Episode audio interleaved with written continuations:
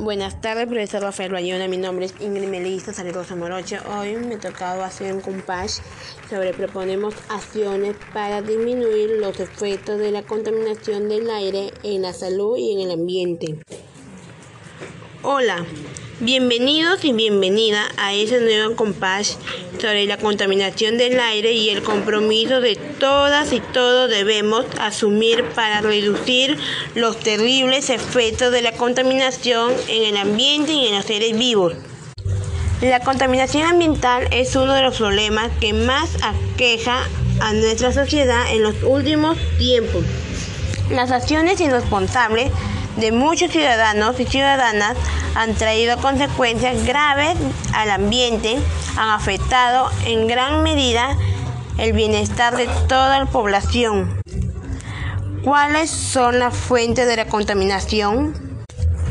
Existen fuentes naturales, móviles y fijas que contaminen el aire.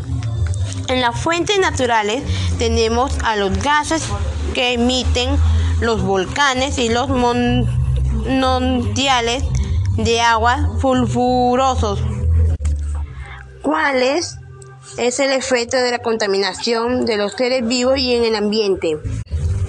En las fuentes fijas se encuentran los gases contaminantes que debilitan la capa de ozono. Entre esos contaminantes se encuentran los clorofluorocarbonos que al llegar a la atmósfera se rompen y generan monóxido de cloro que al reaccionar con el ozono, la capa de ozono no puede filtrar los rayos ultravioletas que ingresan a los tierra.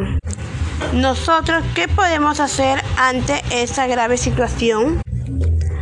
Ante esa situación y la vulnerabilidad en que los seres vivos se encuentran debido a los altos índices de contaminación se deben tomar medidas para disminuir los altos niveles de contaminación y trabajar juntos por el desarrollo sostenible.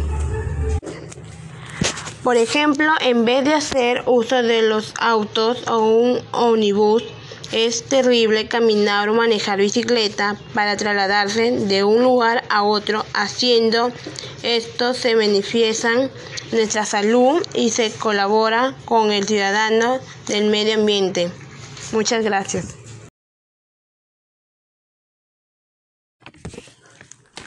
Buenas noches, profesor Rafael Bayona. Mi nombre es Ingrid Melissa Salerosa Moroche. Hoy me ha tocado hacer un cash sobre proponemos acciones para disminuir los efectos de la contaminación en el aire, en la salud y en el ambiente.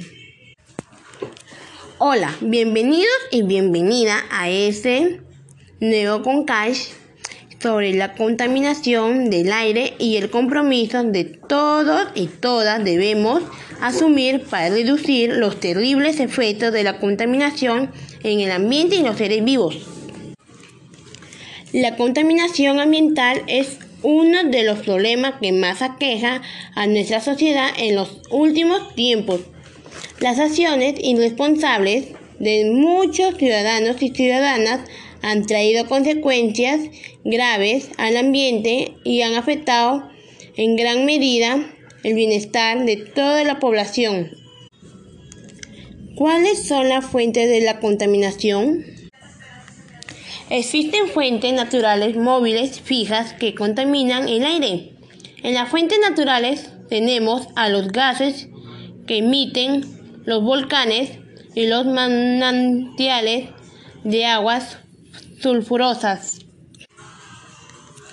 ¿Cuál es el efecto de la contaminación de los seres vivos y en el ambiente?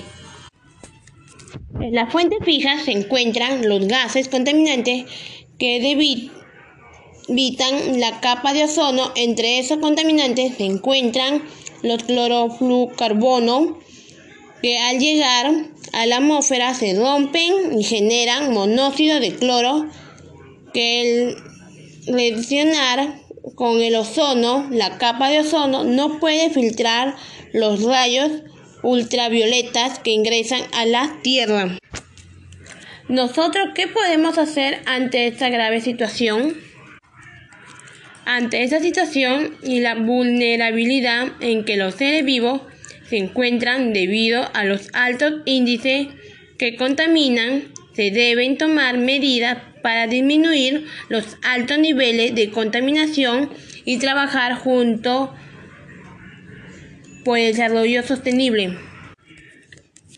Una de las acciones sería en, en vez de hacer uso de autos o motos, es preferible caminar o manejar bicicleta para trasladarse de un lugar a otro. Haciendo eso se manifiestan nuestra salud y se colabora con el ciudadano del medio ambiente. Otra acción sería que en la agricultura se debe promover el uso de pesticidas y fertilizantes que sean amigables con el medio ambiente y así podemos ir enumerando más actividades ecológicas que cada uno de nosotros puede realizar desde el hogar, en el centro de estudios o de labores. Muchas gracias.